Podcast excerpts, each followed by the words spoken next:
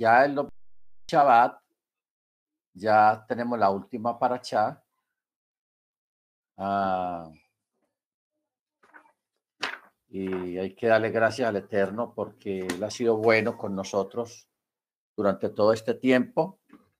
Su misericordia no se ha cortado para con nosotros. Amén. Estamos en el capítulo 31 del libro de Devarim. Libro de Devarim, capítulo 31, la paracha Bayelech. Bayelech. Muy bien. Dice así esta paracha. Moche fue y habló estas palabras a todo Israel y les dijo, en este día tengo 120 años de edad, ya no podré salir, no podré ya salir ni entrar, porque el Eterno me ha dicho, no cruzarás el jardín. Los sabios se han preguntado acerca de esta expresión, ya no podré salir ni entrar. Y vamos a mirar unos cuantos comentarios acerca o disposiciones acerca de estas palabras o interpretaciones. Se pudiera haber pensado que esto se debía a que su fuerza había menguado pero para indicar que no es así, el versículo enfatiza respecto a Moche. Cuando dice, su ojo no se había opacado ni se le había ido su vigor. O sea que esta, este midras de que debía que su fuerza había menguado, que por eso no entraba, no cruzarían el jardín, no es real. ¿Por qué? Por el contratexto opacado ni se le había ido su vigor. Entonces, ¿qué quiso decir cuando afirmó no podré ya salir ni entrar? Tal vez quiso decir, ya no me está permitido hacerlo porque la autoridad fue retirada de mí y ya fue entregada a Jehoshua, o sea, Josué. Según otra explicación, cuando Moche dijo, no podré ya salir ni entrar, se refería a las palabras de la Torá. Esto enseña que se les cerró el conocimiento transmitido y la fuente de la sabiduría. Este es otro pensamiento acerca del por qué esta palabra cuando dice, ya no podré salir ni entrar porque el Eterno me ha dicho, no cruzarás el jardín. ¿Ok? O sea, según los escritos rabínicos, hermanos, eh, Moche nació y murió el séptimo, el día 7 del mes de Adar. Día 7 del mes de Adar. ¿Ok? O sea, él murió, nació en la misma fecha y murió en la misma fecha según una, un tratado de Kiduchín 38A. Ok. En el verso 3, hermanos, dice, el eterno tu Elohim será el que cruce contigo. Él exterminará a estos pueblos de tu presencia y tú los conquistarás. Jehoshua será el que cruzará delante de ti, tal como habló el Eterno. El Eterno hará a ellos tal como hizo a Sijón, a Og, reyes de Morí, así como a su tierra y a los que exterminó. El Eterno los entregará entre, ante ustedes y les harán conforme a todo el mandamiento que yo les encomendé. Fortalezcanse, anímense, no tengan miedo ni se quebranten ante ellos, pues es el Eterno el que irá contigo. Él no dejará que te sueltes ni te abandonará. Amén. Muy bien. Estamos, hermanos, eh, viviendo un momento muy particular porque ustedes saben que desde el COVID, cuando comenzó el COVID, en febrero del año 2020, el mundo ha cambiado completamente. El mundo ha cambiado. Nuestra vida ha cambiado también, nuestra forma de vivir ha cambiado siempre un poco. Cuando ya había terminado toda esta cuestión del COVID, y la gente pensó, bueno, ya llegó la hora de recuperarnos, de levantarnos otra vez y de seguir adelante, viene esta guerra de Rusia y Ucrania. Uno la llaman invasión, otro la llaman de una forma y otro la llaman de otra manera. Ok, no vamos a ponernos a discutir las causas y los motivos. Muchos de ustedes de pronto conozcan los motivos por los cuales pasó eso allá en Ucrania. ¿Ok? Pero ese evento, hermanos, ha desencadenado una serie de eventos y acontecimientos que han afectado a Europa, a Estados Unidos, o sea, prácticamente a todo el mundo. Entonces, los, los cambios y los eventos que están aconteciendo no son nada buenos. No son nada buenos, o sea, la cosa no pinta bien. Porque estamos a las puertas de, de una tercera guerra mundial, pero al mismo tiempo estamos a las puertas de una recesión económica mundial. ¿Ok? Una recesión económica mundial.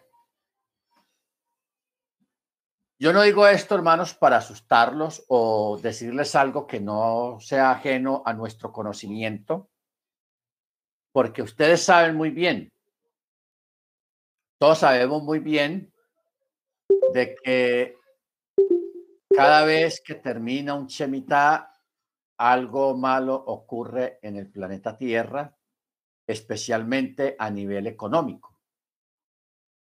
Como castigo de parte del Eterno, a los pueblos y a las naciones que no guardan el Shemitah y que no guardan la Torá, o sea, que no tienen misericordia. ¿Ok? Entonces, como ya estamos finalizando ya prácticamente este año Shemitah, esto es lo que estamos viendo y lo que estamos viviendo en este momento.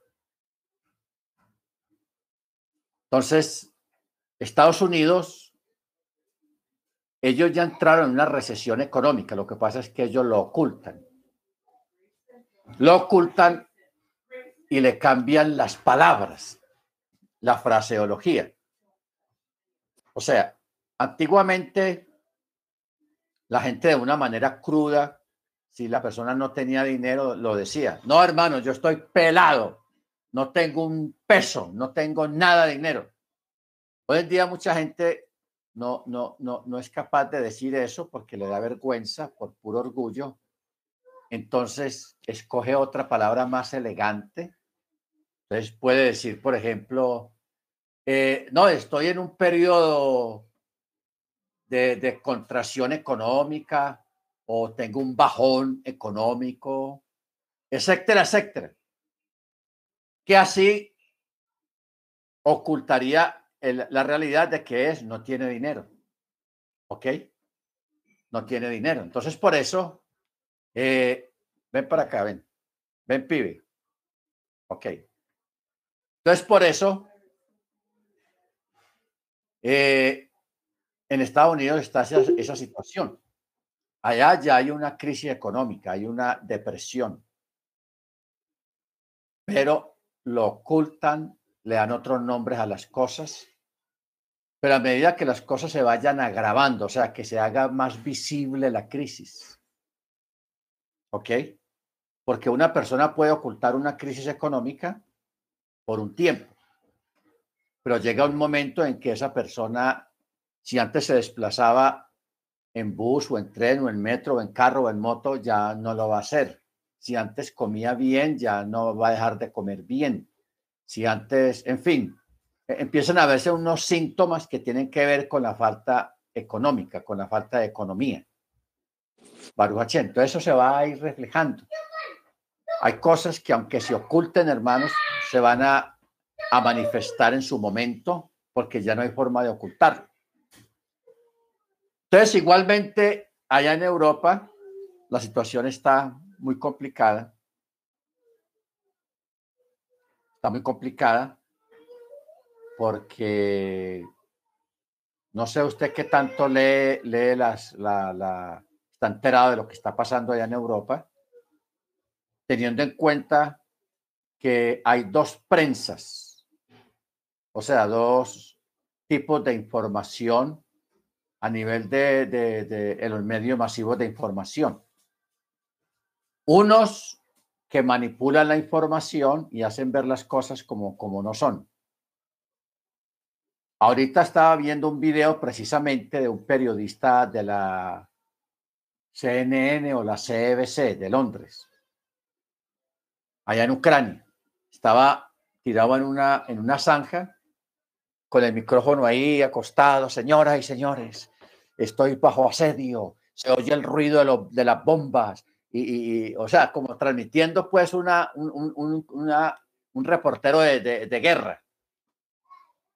Entonces, alguien lo estaba grabando y el hombre ahí, pues, que, que uy, y, poniéndose, tapándose la cabeza con el, el, casco que tenía y poniéndole en la cabeza, que porque se oían bombazos y todo eso.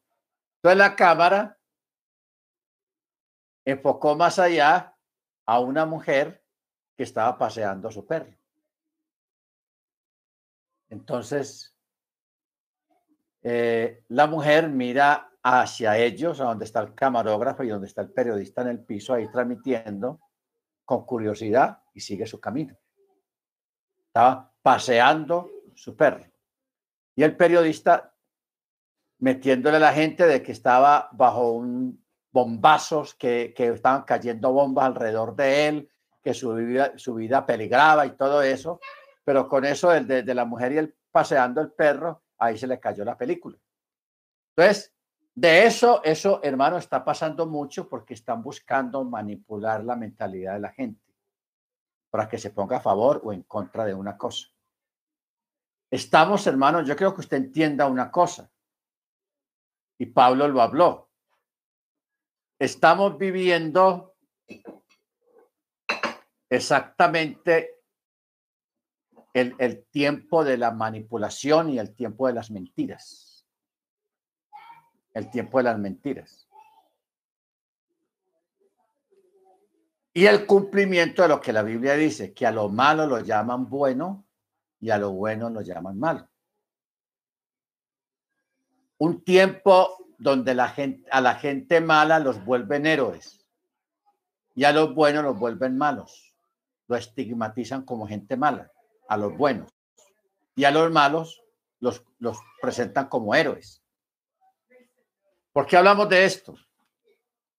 Porque usted sabe que el presidente de Ucrania, Zelensky, él se lo pasa pidiendo dinero, armas para la guerra y guerra y guerra y guerra y guerra y guerra y, pidiendo armas en todo el mundo. Y todo el mundo le está mandando armas y dinero para hacer la guerra.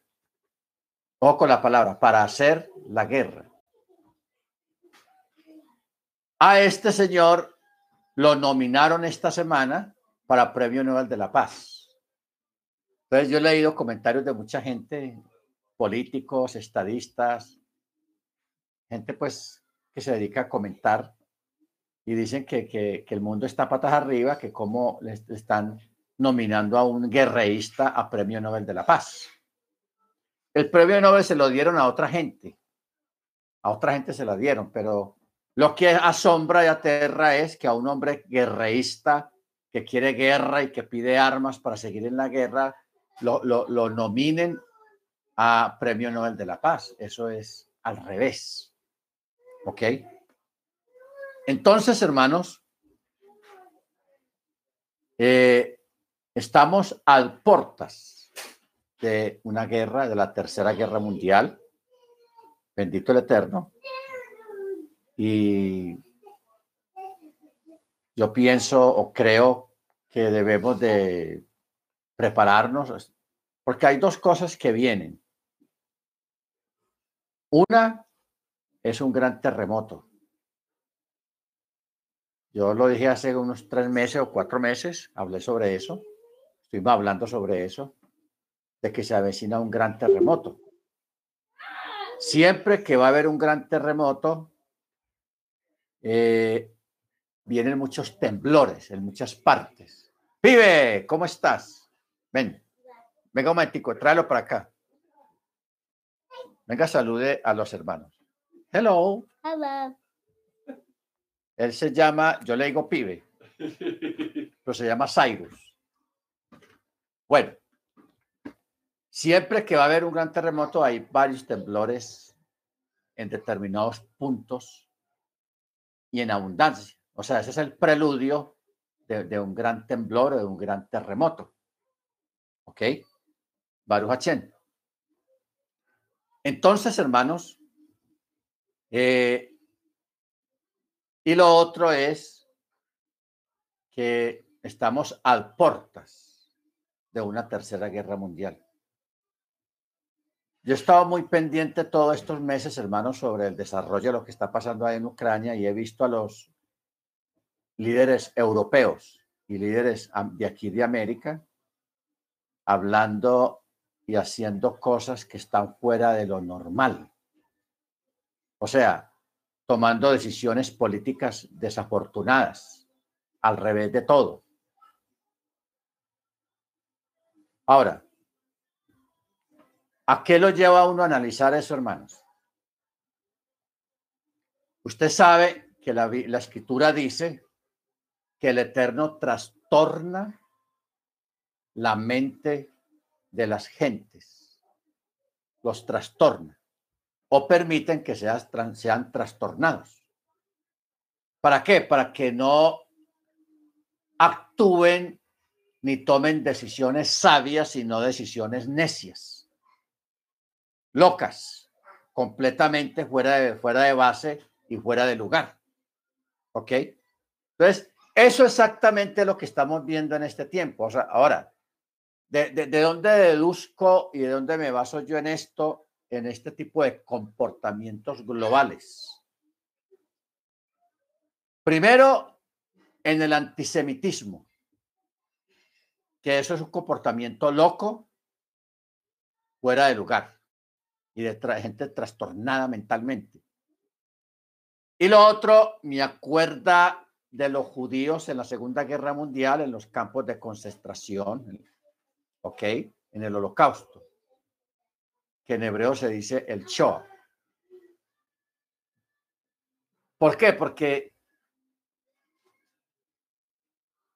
los judíos en, allá en Europa, en Alemania, en, Polonia, en, en, todos esos lugares, en Checoslovaquia y en Hungría, ellos no eran poquitos. Ni tampoco eran gente común. La mayoría de los judíos en esa época eran los que manejaban las joyerías, los que manejaban la banca, los que manejaban las tiendas de calzado y de trajes, de, smoking, o sea, de trajes costosos. Y ellos manejaban en esa época la mayoría del comercio, allá en Europa. O sea, era más bien acomodada. Entonces yo me pregunto a veces cómo fue posible que ellos se dejaran arrastrar, eh, tomaron una actitud muy pasiva y de desconcierto. Ojo, pasiva y de desconcierto. Pasiva en el sentido de que les decía, vienen los alemanes y los van a llevar y los van a montar en un tren. Ellos, ah, ok, se dejaban o sea, como, como una actitud derrotista, como una actitud muy demasiado pasiva. Y sí, por eso a los alemanes les fue tan fácil subirlos por miles y miles y miles a esos trenes y llevarlos a los, a los campamentos. Y ahí murieron aproximadamente unos de 5 a 6 millones. Eso es mucha gente. 5 a 6 millones. Eso es demasiada gente. Pero ellos casi no se defendieron. Solamente en Varsovia, en Polonia, y algunas partes de Alemania se levantaron algunos guetos, algunos grupos que se trataban de defenderse, pero el 90% de los judíos hermanos se dejaron llevar como ovejas al matadero. Fue algo mental. Porque si eso pasa a otra nación, ellos pelean hasta morir. No importa que mueran, pero mueren peleando. Pero ellos no pelearon, sino agacharon la cabeza y se dejaron llevar a los trenes. Entonces, eso son comportamientos inusuales. Como también el antisemitismo es un comportamiento inusual. El antisemitismo. Entonces, ¿qué ocurre, hermanos? Eso hoy en día está pasando con los líderes de los países europeos y occidentales. Tienen la mente trastornada y están tomando decisiones fuera de lugar. Locas. Decisiones completamente alocadas que riñen con lo que esos políticos o esos países han mostrado a través de, de la vida. ¿Ok? Entonces, Hermanos, algo, algo está pasando y nosotros lo estamos viendo. No que eso esté pasando con nosotros, de ninguna manera, porque nosotros no, tenemos parte con eso, sino que estamos viendo que eso está pasando con otra gente. Baruch Y eso es un espíritu, hermanos, que viene, puede venir de parte del Eterno, para dar cumplimiento a lo que está escrito en la palabra, porque lo que está escrito en la palabra se tiene que cumplir. Se tiene que cumplir. Cuando uno lee Daniel 8, 9, sí, especialmente el 7, 8 y 9 de Daniel, uno ahí ve uno unos comportamientos inusuales los, entre los líderes del mundo. Y eso está ahí en el libro de Daniel. Bendito sea el nombre del Eterno. Entonces, hermanos, lo que nosotros debemos de procurar en este tiempo es lo que siempre he dicho, guarde comida, manténgase saludable y no nos volvamos muy consumistas. O sea, Estados Unidos es un país de consumo, muy consumista. Aquí Colombia y México también. También se están convirtiendo en países consumistas. Y eso es un espíritu. No piense que eso es normal. Ah, es que yo necesito esto, que yo necesito aquello. No, eso no es normal. ¿Por qué no es normal? Porque eso está escrito en la palabra a través del profeta Isaías. Mire cómo dice Isaías. ¿Por qué gastáis vuestro dinero en lo que no es pan? Ojo, ¿por qué gastáis vuestro dinero en lo que no es pan? O sea, comida. Y vuestro trabajo en lo que no sacia. En lo que no sacia. ¿Ok? Entonces dice, oídme atentamente y se deleitará vuestra alma con grosura. O sea, si nosotros escuchamos atentamente al Eterno, Él nos va a dar la sabiduría y el entendimiento para gastar en aquello que realmente nos sacia. Por eso, mire cómo dice el texto, oídme atentamente. Vamos a mirar, eso está en Isaías. Miremos, leamos lo mejor. Libro de Isaías, capítulo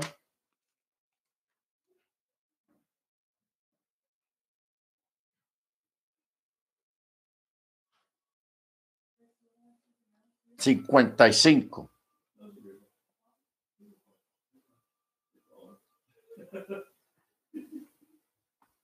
Aquí en el texto hebreo se, está mejor. Dice, a todos los sedientos vengan a las aguas. ¿Qué es las aguas, hermanos? La Torá. La enseñanza de la Torá. Y a los que no tienen dinero, venid, comprad y comed. Sí, venid, comprad sin dinero vino y leche sin costo alguno. Vino y leche sin costo alguno. Y aquí en el verso 2 pregunta, ¿por qué gastáis dinero en lo que no es pan y vuestro trabajo en lo que no sacia? Oídme atentamente y comed lo bueno y deleítense vuestras almas con manjares, o sea, con gorosuras. O sea, si nosotros, hermanos, oímos atentamente a la palabra del Eterno, que es la Torá, Él nos va a dar la sabiduría para gastar y para obtener aquello que sí nos va a traer llenura, nos va a traer grosura, o sea, bienestar, y que es considerado manjares, los manjares. Baruch Eso, hermano, es lo que necesitamos. Necesitamos ahora. Que la crisis esté afuera y no nos afecte a nosotros. ¿Ok? Esté afuera, pero que no nos afecte. Amén. ¿Por qué no nos va a afectar? Porque nosotros por la fe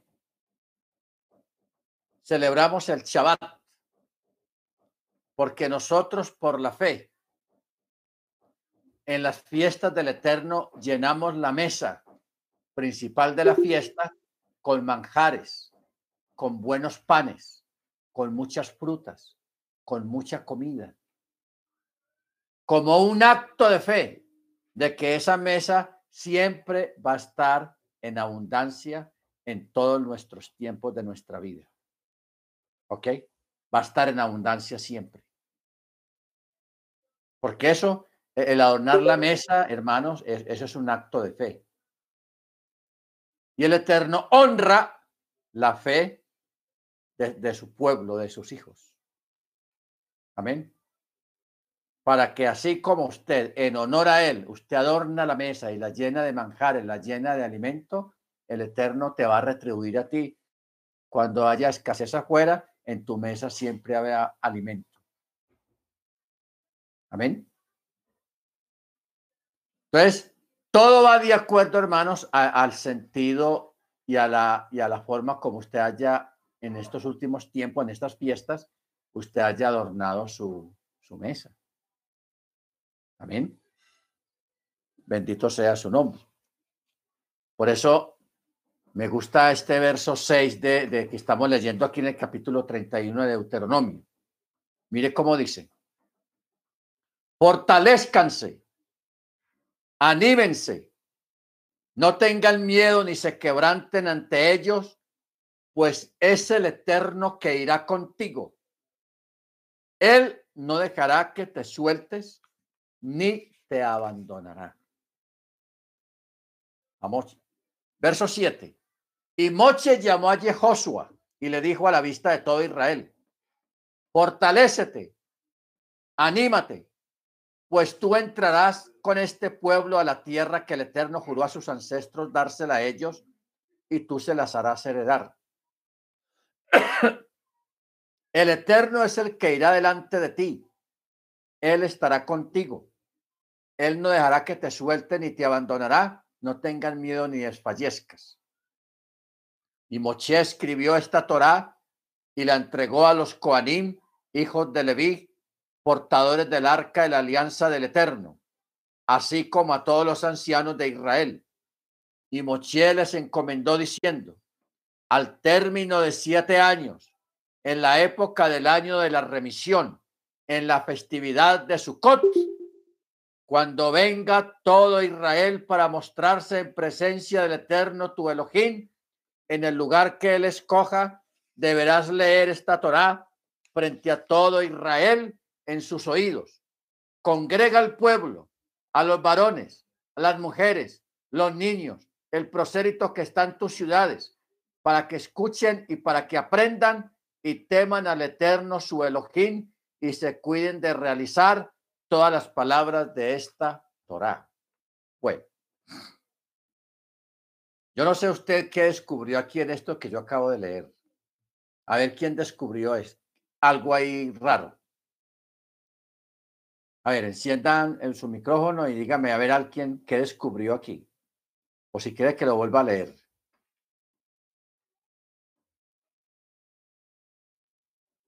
Pastor, buenas noches, eh, eh, bendiciones del Eterno, Chaval Chalón. Sí me gustaría que lo volviera a leer porque no le gusta. Cuidado. Sí, hermano. No, que sí me gustaría que lo leyera de nuevo, Pastor, porque no, lo, no, no le puse mucha atención a lo capté. Quería que me diera la oportunidad de volverlo a entender. Amén. Bueno, lo voy a volver a leer.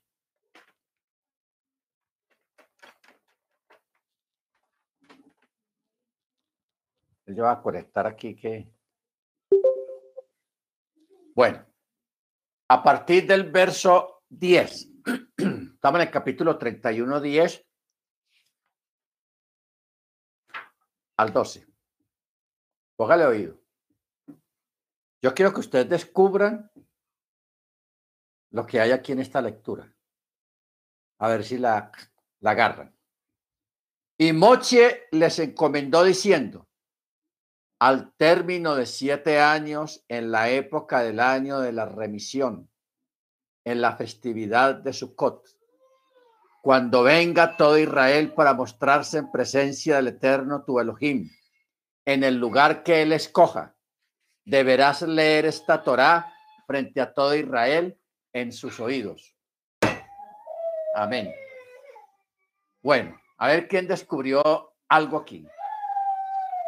Bueno, Pastor, eh, bendiciones del Eterno por la oportunidad. Pienso que el Eterno está hablando por intermedio de Moti y nos está hablando de los tiempos a los cuales se, eh, termina un tiempo de Shemitah y es un tiempo de, revisión eh, de su pueblo y está este, poniendo a, pueblo a, mirar todas las condiciones entre entre lo, entre lo bueno de, sus mandamientos y, y, y, lo que eh, va a pasar si por, si por alguna razón entrando a, a, la promesa no cumplen. Entonces, en este momento pienso, pastor, que, que este tiempo lo estamos viviendo de, de, una forma en la cual Él nos está avisando eh, de antemano, porque hay rumores de guerra, hay rumores de muchas circunstancias a las cuales se están presentando eh, y este, eso nos pone en un preaviso, y más que en un preaviso, porque estamos viviendo eh, eh, tiempos en los cuales por alguna razón el pueblo está siendo sometido a grandes, a, a, una primera guerra mundial que es la guerra del silencio y la guerra de la mentira. Y esa guerra que estamos viviendo en la cual eh, estamos siendo engañados por, por, por el, el, estamos eh, siendo engañados, la, eh, la, mayoría de los, de los seres humanos están tomando mm, malas incidencias del lobo rapaz vestido de ojo, que son las, las, las mala información, y también hay muchas situaciones en que la misma iglesia está siendo engañada. Entonces, porque están siguiendo doctrinas eh, malignas en el caso de, de, que estamos siguiendo tiempos de pánico cuando deberíamos estar, como usted dice, en tiempos de clamor al Eterno de su palabra, de sus mandamientos. Eh, es una forma sutil en el cual el Padre nos dice, ya viene el tiempo final, estamos a las puertas.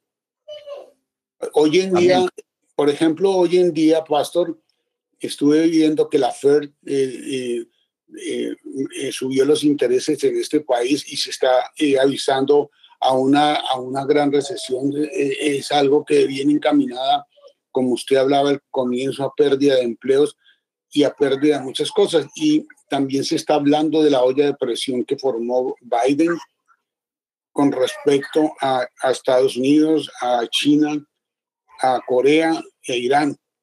Y y hay un gran nerviosismo Pero como dice pastor, los tiempos del Eterno, eh, eh, solamente los conoce y debemos estar preparados y debemos estar confiados. Si estamos ahí parados, eh, tratando de entrar a la promesa. Y esa es la promesa que, creo que en este tiempo Moche está instando al pueblo, ¿no? Es algo que yo entiendo, pastor, que todo lo que está ah, este, pasando en este momento básicamente está encaminado a ese pasaje, a los, al final de los tiempos. Amén. Gracias, hermano Arturo. Hermana Senia, ¿qué descubriste tú en estos dos versos? Hermana Senia. Bueno, pastor, yo, yo ah, estaba, estoy de acuerdo con el hermano, iba a hablar sobre, eh, un poco sobre eso mismo, como el cambio de los tiempos y el Shemitah, que es un tiempo de aviso y preparación. Y precisamente durante estas festividades de Sukkot, que es donde nos está el Eterno hablando y mostrándonos que debemos de estar preparados para los tiempos difíciles que nos esperan. Eh, básicamente, añadiendo un poquito a lo que el hermano estaba diciendo. Eso era lo que había visto yo. Amén, amén. Gracias, hermana. Hermano Ángel, ¿qué descubriste?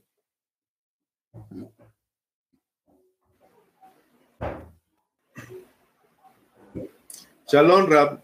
Eh, bueno, yo lo que pude notar eh, en este año, como es año Shemitah, dice que en la fiesta, dice, en, la, en esta fiesta que vamos a tener de Sukkot, que en esta fiesta precisamente tenemos que leer toda la Torah en esta fiesta. Es lo que nos está diciendo. Cuando nos presentemos en, esta fiesta delante de todos, delante del rey, eh, tendremos que leer la Torah. Toda la Torah. Fue lo que pude percibir. Amén. Bueno,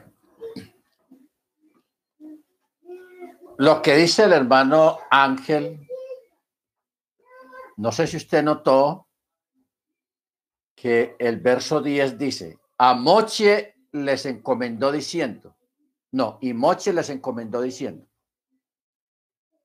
al término de siete años en la, en la época del año de la remisión, Causalmente, no casualmente, porque la palabra casualidad no existe, sino causalmente. Este texto que estamos leyendo acá, eso es lo que estamos viviendo o vamos a vivir o estamos viviendo durante esta semana y la otra semana que viene. Porque es que el año Chemitá ya termina. Después de la, del Chemitá que viene la remisión la remisión. ¿Qué quiere decir esto? Que este año, este momento, esta semana y la otra semana, estamos viviendo precisamente esto. Si esto lo, hubiéramos leído, esta, e, este texto lo hubiéramos leído el año pasado, no coincidía, porque el año pasado era el, sexto año, pero ya estamos en el séptimo año, finalizando el Chemitá, o ya finalizó el Chemitá y viene la remisión. O sea que este texto se está cumpliendo, lo estamos viendo ahora nosotros en este tiempo con lo que está pasando allá afuera. ¿Ok?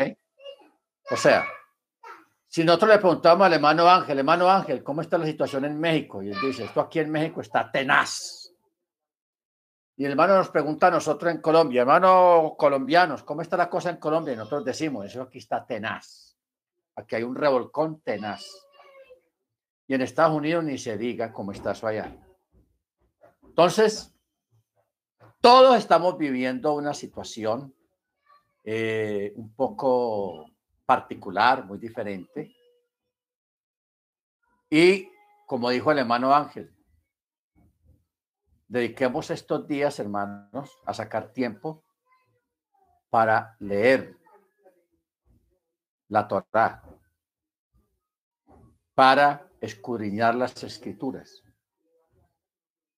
para en estas clases convertirlas en foros en estos días de, conocimiento, de, que usted tenga la oportunidad de expresarse, lo que el Eterno le, le, esté mostrando, le haya mostrado a usted en un sueño, en una visión, en lo que usted entienda en la escritura, etcétera, etcétera, porque es tiempo que nosotros necesitamos la guía del Eterno. No tanto la guía de un moré o de un rabino o de un pastor, no, la guía del Eterno. Aparte de la guía del moré, del rabino y, y del pastor, pero necesitamos algo más que eso, algo más que eso, para entender lo que estamos viviendo y para saber qué es lo que tenemos que hacer, o sea, qué movimientos tenemos que hacer nosotros al respecto. ¿Qué debemos de hacer? ¿Cómo lo debemos de hacer? ¿Ok? O sea, la, gran, la, la, recepción que hubo en el 2008, que a nosotros nos tocó allá, nosotros la vivimos, pero eso fue como un passover como un pexa, que eso nos pasó por encima. No nos hizo daño. Permita al Eterno que en este tiempo que se van a desencadenar todos esos eventos, también el Eterno haga un pasover con nosotros, un pexa con nosotros. Que las cosas pasen, pero por encima de nosotros. Y nosotros aquí, bien, protegidos y escondidos, guardados en la palma de su mano. Amén. Que ese sea nuestro anhelo, nuestro deseo, nuestra esperanza, que el Eterno nos guarde, nos esconda en el hueco de su mano, mientras pasa la ira, mientras pasan todas estas cosas, que son un reflejo de la ira del Eterno por la maldad que hay en el mundo en este tiempo. Que a lo malo lo llaman bueno y a lo bueno lo llaman malo. Bendito sea su nombre. Es una locura lo que está pasando. Pastor, perdón. Hermano eh, Pastor, eh, sumido a lo que a mi pastor está diciendo, yo creo que llegó el tiempo que se está cumpliendo en que el Padre dijo que llegaría el tiempo que tendríamos en el corazón y en, y en la mente la Torah, que vamos a tener que obligadamente leer la Torah y aprendernos la Torah y vivir la Torah porque no va a haber tiempo para poder eh, con, libertad de volver a abrir los libros de la Torá, porque va a venir un tiempo de represión, un tiempo de calamidad como nunca se ha visto. Por eso Él en sus tiempos nos dice que pondrá su Torá en nuestros corazones y en nuestra mente. Y se está viendo. ¿Y cómo se está viendo, pastor? ya se están uniendo los, eh, la, Iglesia Católica, los, los imán, el judaísmo eh, en, toda esencia y están formando una sola unidad. Y todo lo que está pasando y se está eh, formando no solamente es, sino el principio de los grandes dolores de parto del tercer orden mundial. Hay un, hay un clamor y hay una, y hay una incertidumbre en Estados Unidos porque muchas personas se encuentran como divagando en medio del océano. Y yo creo que alrededor del mundo la gente está, no, está consciente de lo que está pasando, pero se vienen grandes eventos como, como nunca. Yo veo que en este momento, eh, como decía el hermano Ángel, tendremos que revisar la Torá y leer la Torá y aprendernos la Torá porque vienen tiempos de calamidad en el cual no podremos ni siquiera eh, eh, tener tiempo para abrir la Torah, sino tenemos que aprendernos, vivir, soñar y comer Torah. Uh, ese es mi aporte y de verdad que lo siento así, pastor. Amén. Amén, hermano Arturo. O sea, este llamado que hay de parte del hermano Ángel, la ratificación del hermano Arturo a estudiar la Torah, ¿Con qué finalidad? Eh, en cualquier momento, hermanos, vamos a tener un apagón. Porque en el mundo se está viviendo una crisis energética, no económica. Eso es algo aparte, energética.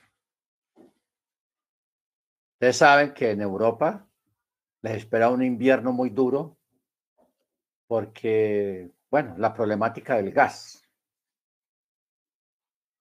Y porque no sé, hermanos, qué le pasó a esa gente allá en Europa. Ellos tenían centrales nucleares que del sistema nuclear y ahí se saca energía eléctrica.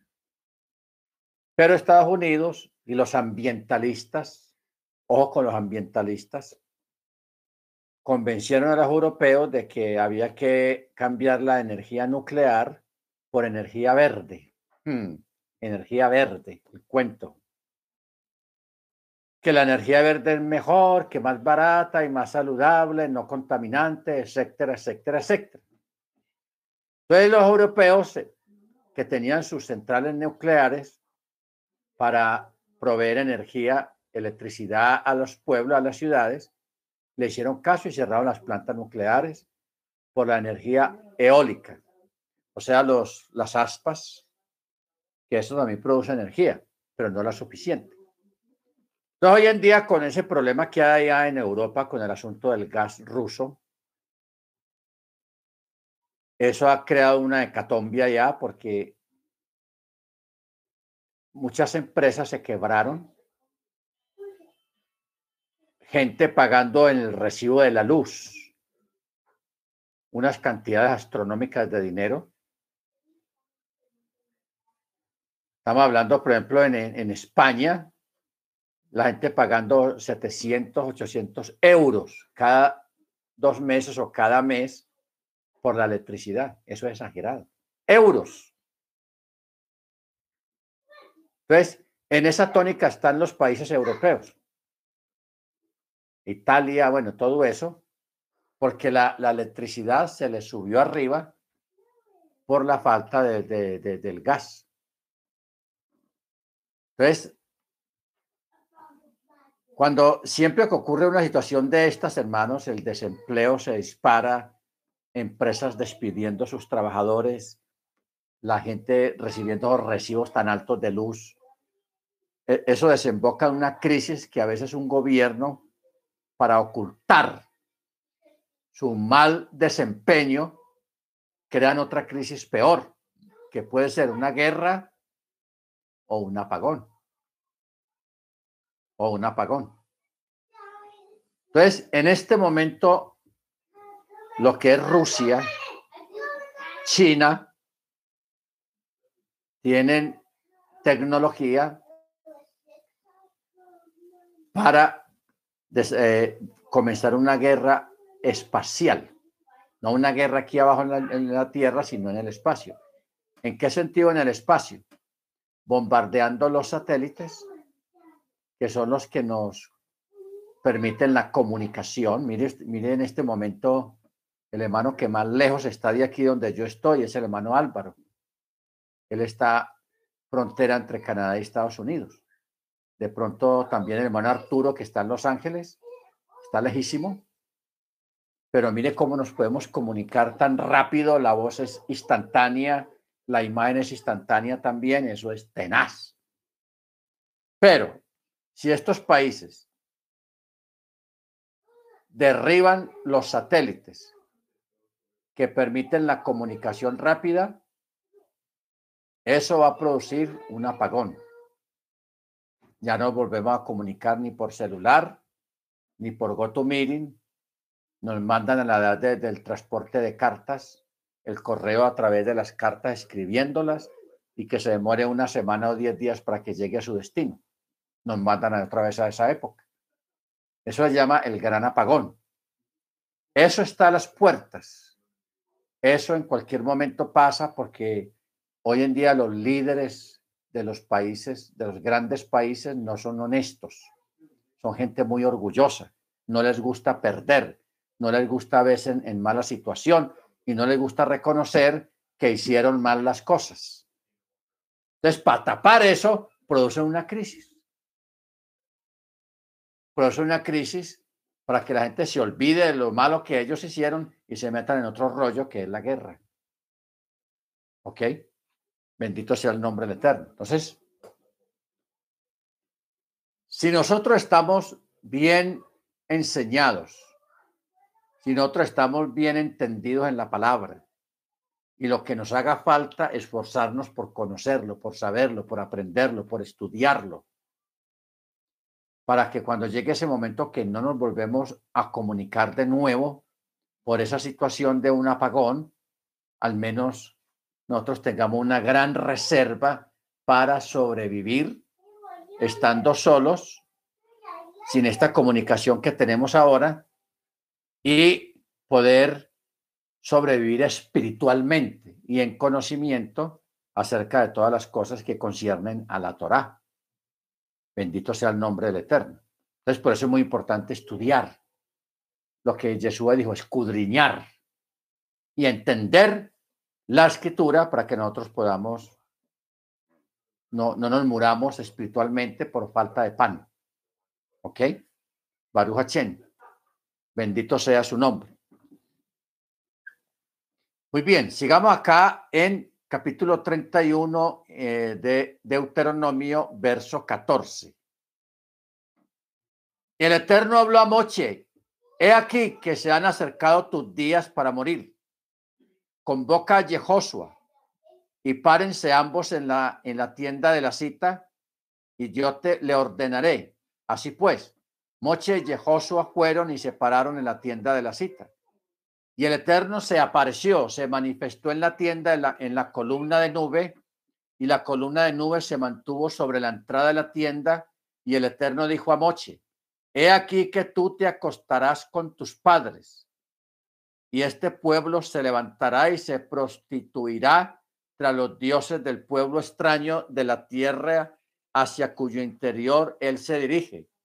Me abandonarán, anulará mi pacto que ha hecho, que he hecho con él. Entonces mi ira se encenderá contra él en ese día y los abandonaré y ocultaré mi rostro de ellos y se volverán presa y grandes males y tribulaciones les saldrán al encuentro y en ese día él dirá, ¿acaso no es porque mi Elohim no está en mi interior que me han sobrevenido todos estos males? Pero yo, Ciertamente habré ocultado mi rostro en ese día por todo el mal que él cometió, pues se había dirigido a dioses ajenos. Ahora pues escriban para ustedes este canto y enséñalo a los hijos de Israel. Ponlo en sus bocas para que este canto sea testimonio para mi frente y los hijos de Israel. Pues yo los llevaré a la tierra que juré a sus ancestros, la cual mana leche y miel, y él comerá y se saciará y engordará y se volverá hacia dioses ajenos y les rendirá culto y me provocarán y abrogarán, abrogarán mi pacto. Esto, hermanos, es un preludio y al mismo tiempo es una es una muestra es una muestra de, de la misericordia del Eterno para cumplir los pactos.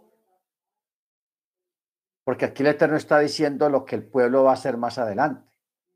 Se van a prostituir en pos de ídolos, de dioses ajenos.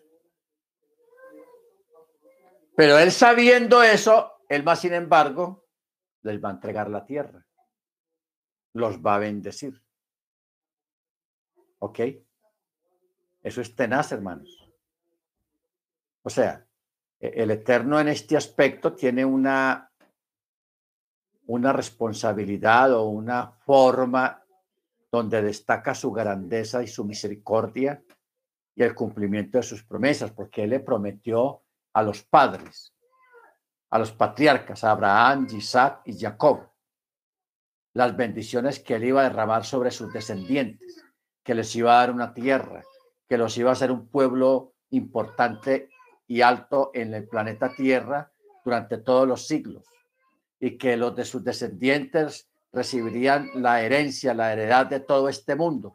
Pero con todo y eso, el, Eterno sabiendo en lo que ellos iban a caer, en la idolatría, porque no sé si usted escuchando o leyendo la Torah, usted se va, va, se va dando cuenta de cómo es el pensamiento del Eterno, qué es lo que Él quiere, qué es lo que a Él le gusta, cuál es su voluntad. Porque uno a medida que va leyendo la escritura no se da cuenta de que una de las cosas que Él más rechaza y que Él más recalca aquí en la palabra es la idolatría. Irse a los ídolos, a los dioses extraños y ajenos, que no son realmente nada. O sea, cambiar lo real por lo irreal, cambiar la verdad por algo que no es cierto. Pero él con todo y eso, él bendice al pueblo, bendice a sus hijos. Eso es un eso demuestra un carácter muy grande de parte del Eterno hacia su pueblo. Bendito sea su nombre. Amén. Muy bien, verso 22. Y Moche escribió este canto en aquel día y lo enseñó a los hijos de Israel. Y él ordenó a Jehoshua, hijo de Nun, y le dijo, fortalécete, anímate, pues tú llevarás a los hijos de Israel a la tierra que yo les juré y yo estaré contigo. Y sucedió que cuando Moche terminó de escribir las palabras de esta Torá en un libro hasta su conclusión, Moche encomendó a los Leviim, portadores del arca de la alianza del Eterno, diciendo, hay que tomar este libro de la Torá y lo colocarán al lado del arca de la alianza del Eterno, su Elohim, y allí estará como testimonio para ti, pues yo he conocido la rebelión de ustedes, su obstinación He aquí que estando yo en vida junto con ustedes hasta hoy, rebeldes han sido hacia el Eterno y también de mi muerte. Congréguense ante mí todos los ancianos de sus tribus y a sus oficiales, y yo hablaré en sus oídos todas estas palabras y las pondré como testigos ante ellos, a los cielos y a la tierra, pues yo sé que después de mi muerte ciertamente se corromperán se apartarán del camino que yo les encomendé y los hallará lo malo al final de los días cuando hagan el mal a los ojos del Eterno, para hacerle enojar con la obra de sus manos. Y Moche habló a los oídos de toda la congregación de Israel las palabras de este canto hasta su conclusión. Hasta su conclusión. Bendito sea su nombre. Entonces, estamos, hermanos, eh, muy advertidos, muy alertados acerca de todo y que sea el Eterno teniendo misericordia de todos nosotros. Amén. Sea el Eterno teniendo misericordia de todos nosotros. Estamos bajo un asedio muy grande de tantos eventos al mismo tiempo. Aquí, en, al menos aquí en Colombia, estamos asediados por, por una lluvia exagerada durante muchos meses.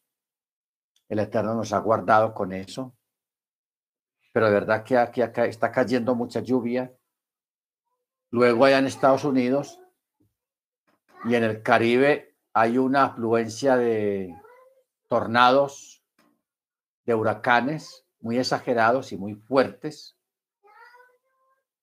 Y por ahí se están armando otros dos más, porque la temporada de huracanes allá no ha terminado. En Europa apenas están saliendo de una gran sequía que hubo allá en Europa. Muchos ríos se bajaron a su más mínimo nivel de altura por causa de una gran sequía que hubo en Europa o todavía está, porque no han caído las suficientes lluvias como para así que, que todo se va a normalizar.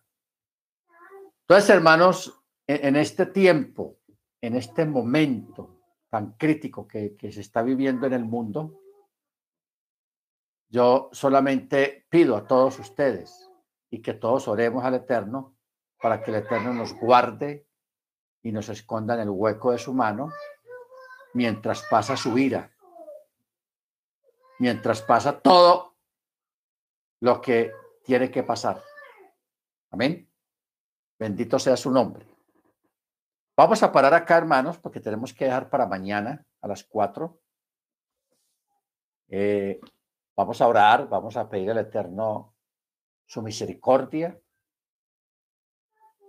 Yo sé que muchos de ustedes de pronto no, no sepan realmente lo que está pasando porque no, les gusta enterarse de nada, pero eh, la cosa no pinta bien, las cosas no están muy bien y es hora de, refugiarnos en las manos del Señor. Amén. Baruch Oremos, hermanos. Vamos a inclinar nuestros rostros y vamos a orar que el Eterno teniendo misericordia de todos nosotros. Amén. Oremos, hermanos. Eterno, te damos gracias en el nombre de la don Jesús Hamachías por la oportunidad que nos brinda de estar delante de tu presencia en esta hora, oh Abacados. Te damos gracias por permitirnos estar aquí reunidos en esta clase. Yo te ruego por todos mis hermanos para que los bendigas, para que los guardes, para que haga resplandecer tu rostro sobre cada uno de ellos, Señor.